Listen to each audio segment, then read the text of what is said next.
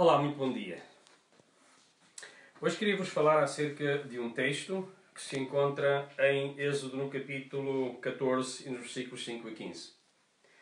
Eh, o tema da mensagem é a obediência que expressa uma atitude de fé.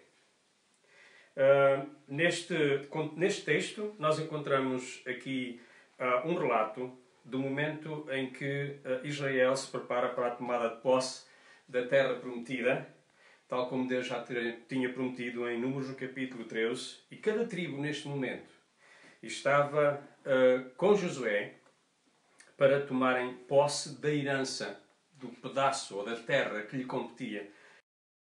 Nestes versículos 5 a 9, como o Senhor ordenara a Moisés, assim fizeram os filhos de Israel e repartiram a terra. Então os filhos de Judá chegaram a Josué em Gilgal e Caleb, filho de Jefuné, o canazeu, lhe disse: Tu sabes a palavra que o Senhor falou a Moisés, homem de Deus, em Cades Berneia, por causa de mim e de ti. Da idade de 40 anos era eu, quando Moisés, servo do Senhor, me enviou a Cades Berneia a espiar a terra e eu lhe trouxe resposta como sentia no meu coração. Note, como sentia no meu coração. Mas os meus irmãos que subiram comigo fizeram derreter o coração do povo. Eu, porém, perseverei em seguir ao Senhor meu Deus. Então Moisés, naquele dia, jurou, dizendo: Certamente a terra que pisou o teu pé será tua e, os, e dos teus filhos em herança perpetuamente, pois perseveraste em seguir ao Senhor meu Deus. Cada tribo chegou junto de Josué, tal como podemos ver no versículo 5, para que lhe fosse dada uma porção da terra. Neste sentido, gostaria de vos falar então acerca de Caleb, de onde surge então o tema desta mensagem. Um homem de fé, um homem das doze tribos de Israel, mais concretamente a tribo de Judá, e que, de acordo com Números 13, por isso, ele tinha ido espiar a terra. Chama a vossa atenção então para algumas coisas que ele disse. Primeira coisa, Caleb disse, no versículo 7, diz: Eu lhe trouxe resposta segundo o meu coração. Ele trouxe resposta segundo o meu coração.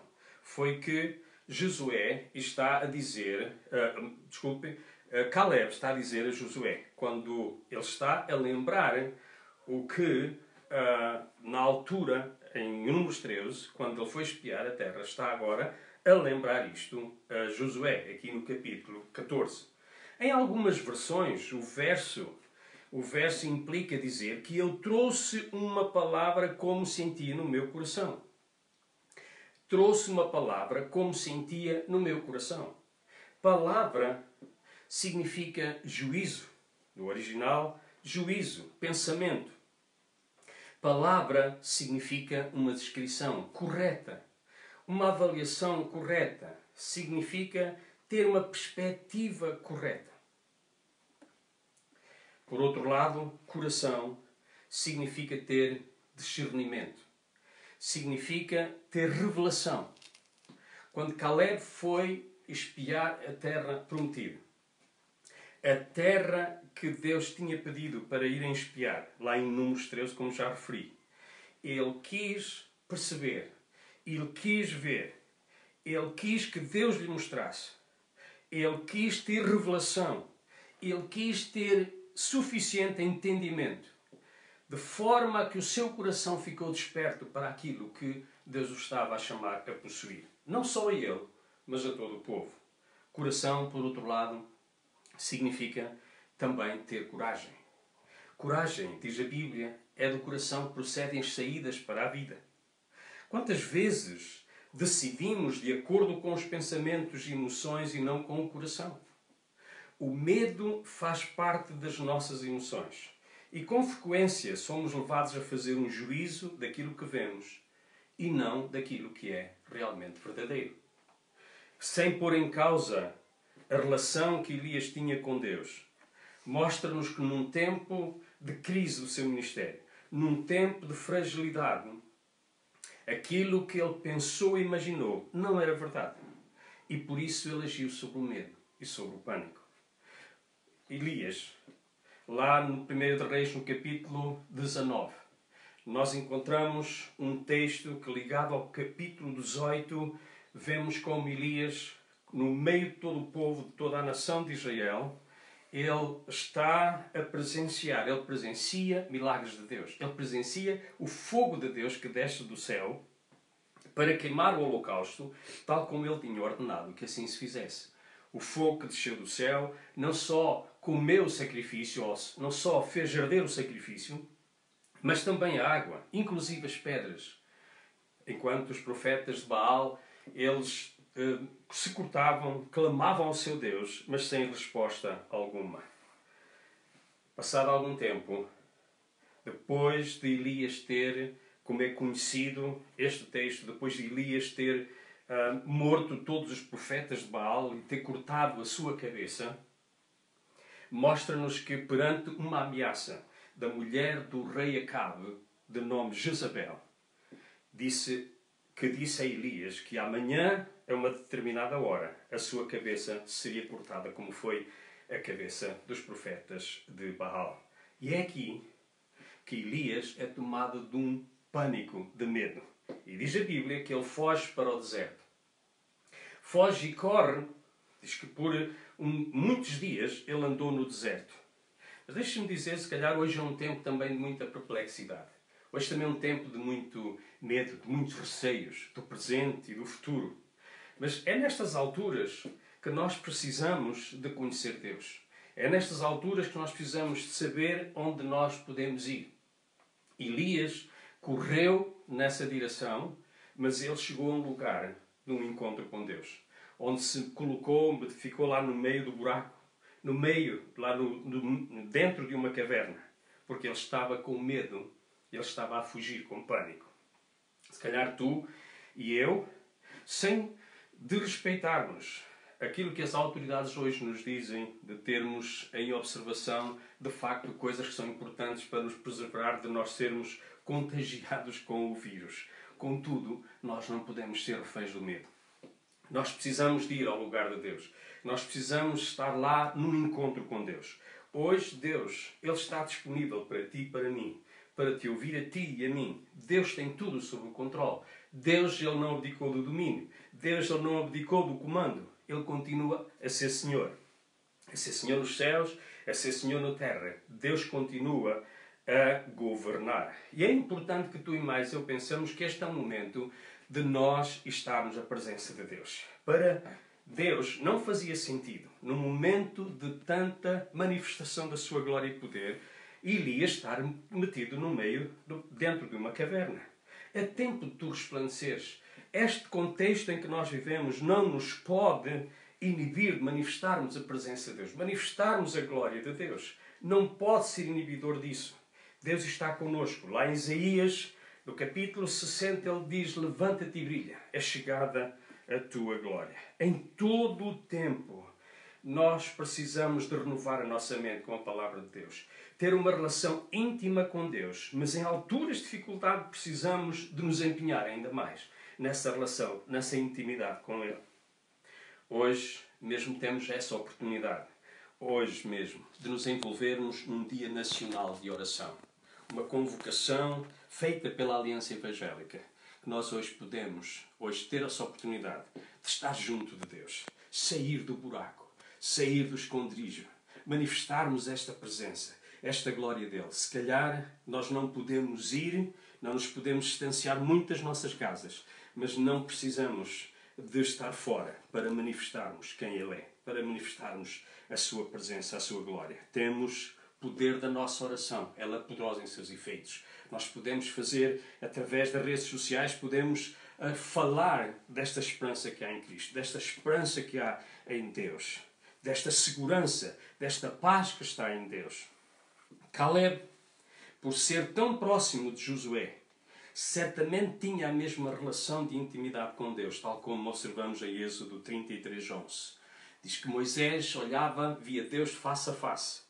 Mas Josué, filho de Nun, diz que não saía da presença de Deus. Estava lá constantemente na presença de Deus. Imaginem quem foram os dois que trouxeram uma perspectiva totalmente diferente daquilo que era a terra prometida perante uma multidão de gente.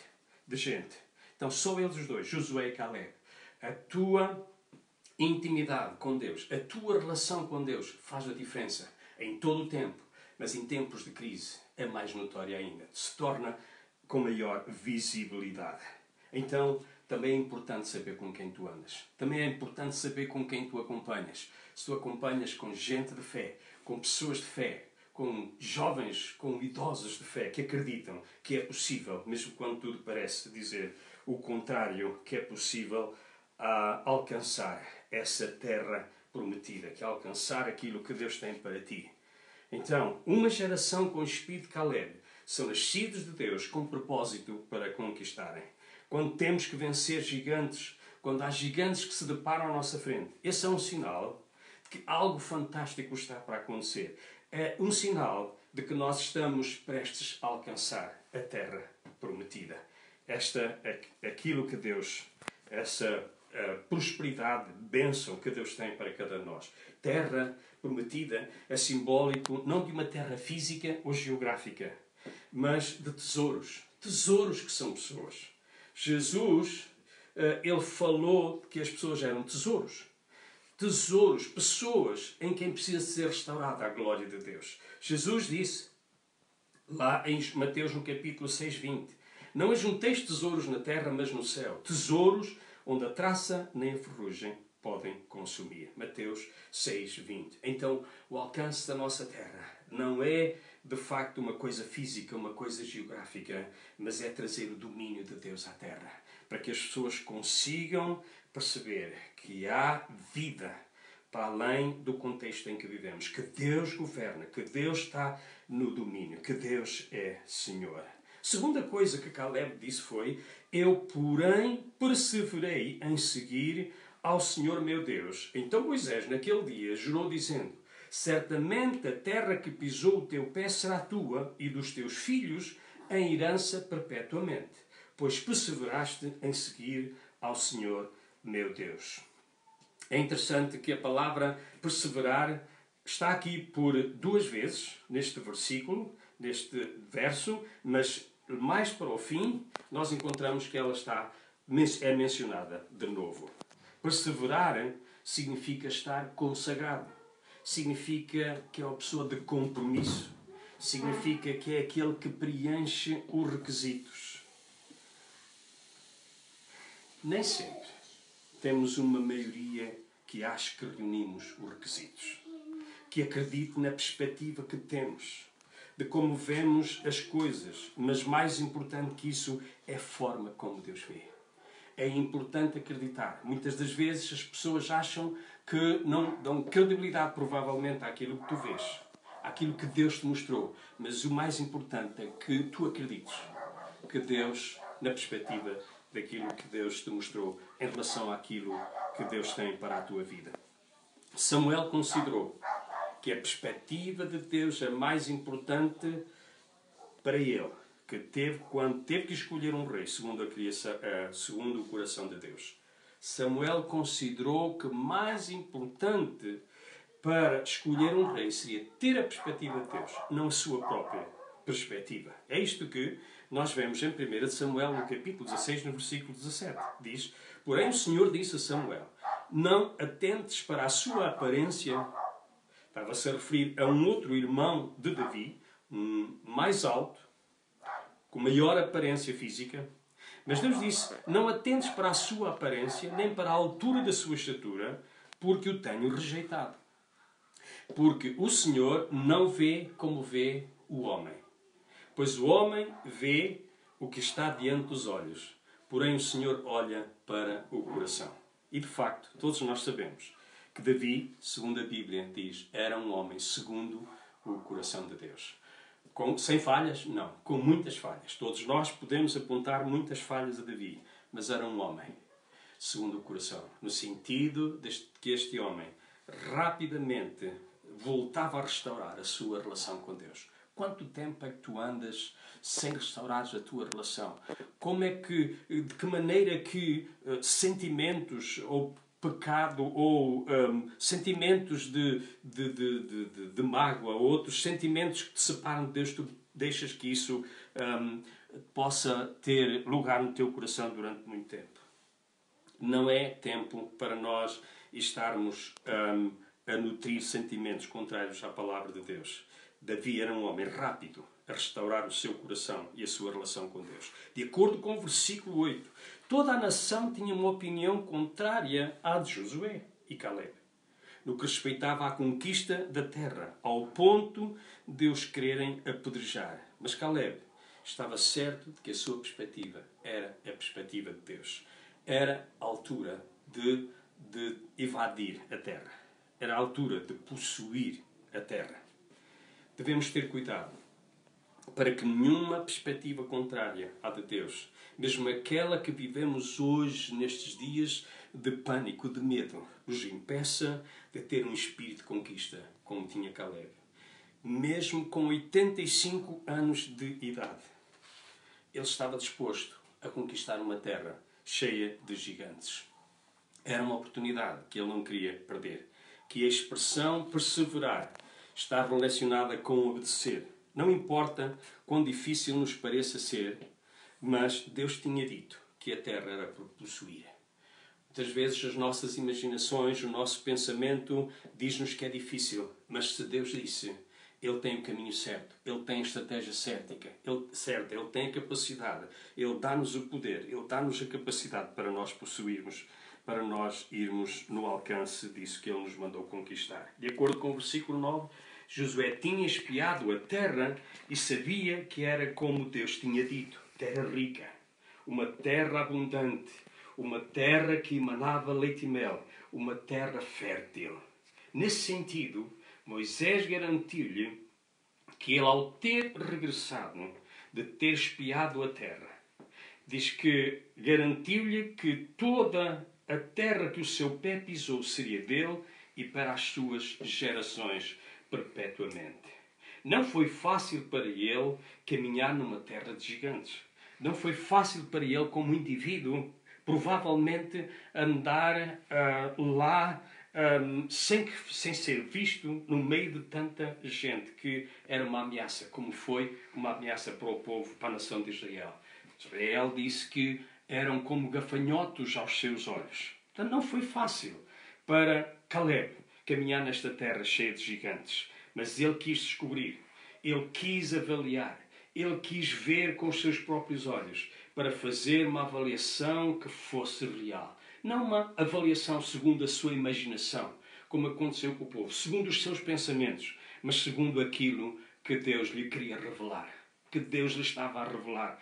In loco, no momento, no sítio, no local, naquela terra, se foi lá que Deus lhe revelou lhe mostrou que era assim como ele estava a dizer. Não devemos permitir que o medo, o medo hipoteque o nosso futuro. Não devemos ter medo. Josué, por isso que é um, um homem cheio de fé, um homem de coragem. Não devemos permitir que o medo hipoteque o nosso futuro. O medo rouba e impede-nos de alcançar as promessas que são de Deus para ti e para as tuas gerações. Obedecer a Deus implica desconforto. Obedecer a Deus implica desconforto. Os desafios de Deus implicam fé. E desconforto não foi fácil para os discípulos aceitarem o desafio, que era possível atirar de novo as redes, quando tinham passado toda a noite para pescar e nem um peixe sequer tinham apanhado. Não foi fácil mas sobre a palavra de Deus. Eles foram de novo e trouxeram os seus barcos cheios de peixe, ao ponto de tiveram que ser ajudados. De que maneira é que tu estás a prejudicar as tuas gerações? Por causa do medo, por causa de tu teres medo e não agires e não ires ao encontro daquilo que Deus mandou conquistar. De que maneira que os teus filhos, de que maneira é que as gerações, os filhos dos teus filhos, de que maneira que os teus vizinhos e a sociedade onde nós estamos são prejudicados por causa do medo, por causa de não agirmos. Não foi fácil para Moisés obedecer a Deus para libertar uma nação do domínio de um império, tendo em conta a sua experiência anterior, que saiu tão frustrada. Moisés, um homem que tinha tido uma experiência tão negativa no Egito e por isso fugiu para o deserto onde esteve 40 anos, até que teve um encontro com Deus e Deus o enviou de novo para trazer a nação de Israel e tirá-la do domínio, tirá-la do Egito. Quando tens revelação de Deus, a revelação que tu tens não só muda, transforma a tua vida, como ela própria tira os outros do cativeiro. Como essa revelação que tu carregas dentro de ti, quando tu a falas, quando tu a pronuncias, ela tem esse poder também de tirar outros do cativeiro, de libertar outros uh, que estão presos, que estão presos no, no, engano, no erro, estão presos no pecado, estão presos um, em muita coisa, no medo, estão presos. E de que maneira é que tu estás a adiar? O povo de Israel adiou. Durante adiou a sua conquista e por isso andaram 40 anos no deserto.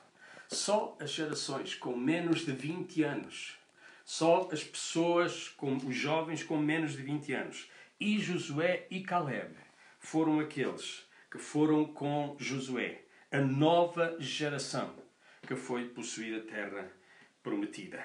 Nós acreditamos que Deus está a levantar uma geração nova, composta de jovens uh, biologicamente falando, mas também composta de idosos que têm uma mente renovada, uma, uma mente que conseguem ver, uma mente que uh, sonham em ver as promessas de Deus cumpridas na sua vida. Pessoas que não desistem de ver os sonhos de Deus cumpridos na sua vida. Não foi fácil para Davi aceitar o desafio de tombar Golias, quando um exército não conseguiu. Mas ele tinha tido, ele tinha um encontro com Deus. Ele tinha revelação de Deus. Ele conhecia Deus. Ele tinha intimidade com Deus. Ele tinha relação com Deus.